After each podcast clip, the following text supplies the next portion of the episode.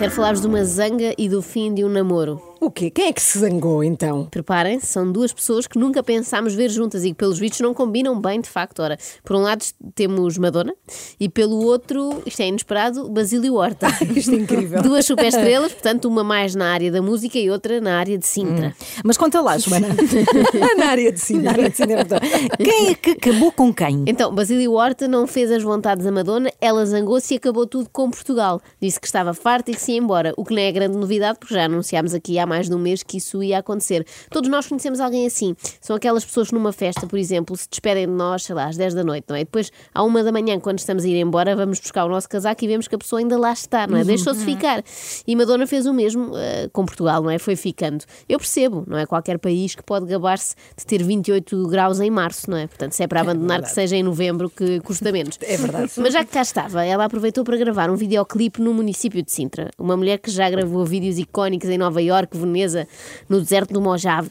Mojave. Mojave. E de repente estava a gravar em Belas, não é? Como a vida muda, não é? Isto sempre a descer. Mas muda para todos, que Basílio Horta também já teve debates estimulantes com Mário Soares e agora o máximo que pode é discutir com Madonna acerca de cavalos. Passo a explicar. Madonna queria entrar com um cavalo no tal palacete de Belas onde estava a filmar. O presidente da Câmara de Sintra não autorizou.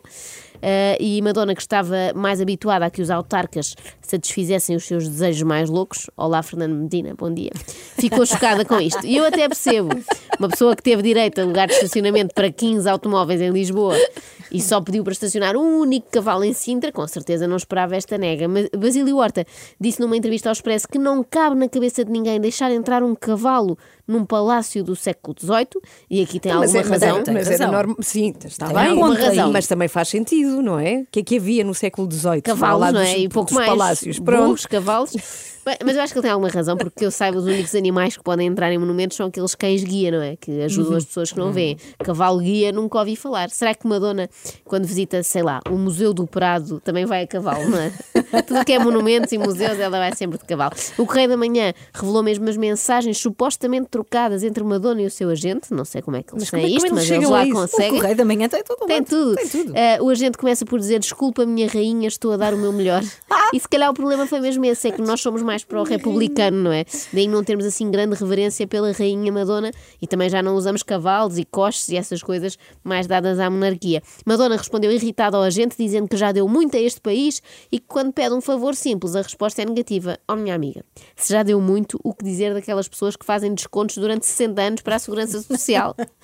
A rainha da pop acusa ainda ao agente, dizendo que a culpa foi dele que a convenceu a vir morar para cá. Esta ingrata, eu fiquei mesmo magoada com esta. lá, Eu também fico, Não é? ficar irritada Que com. Madonna. Já Ah, estou também. Mal agradecida, só porque não a deixaram filmar uma cena com um cavalo deitado no chão do palácio a interagir com ela. Era isto que vinha no, no guião. Sério Pena não ter avançado, que eu gostava de perceber que tipo de interação se tem com um cavalo deitado.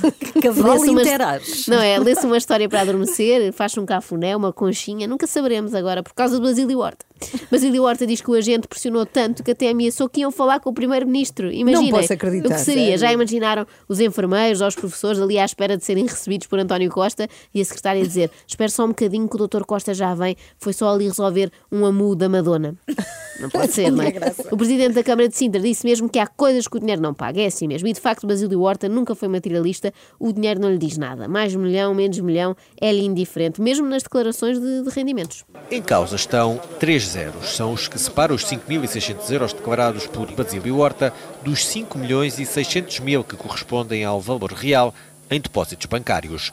A diferença de quantias na declaração de rendimentos entregue ao Tribunal Constitucional diz respeito aos anos de 2010 e 2011.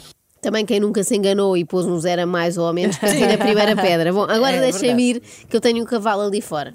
Eu deixei ali no jardim. Não, estou a gozar, claro. Eu nunca viria de cavalo, que não consigo subir lá para cima. É só um pônei. Também me pareceu. Acorde com a Joana, a Ana e a Carla. Às três da manhã na Renascença.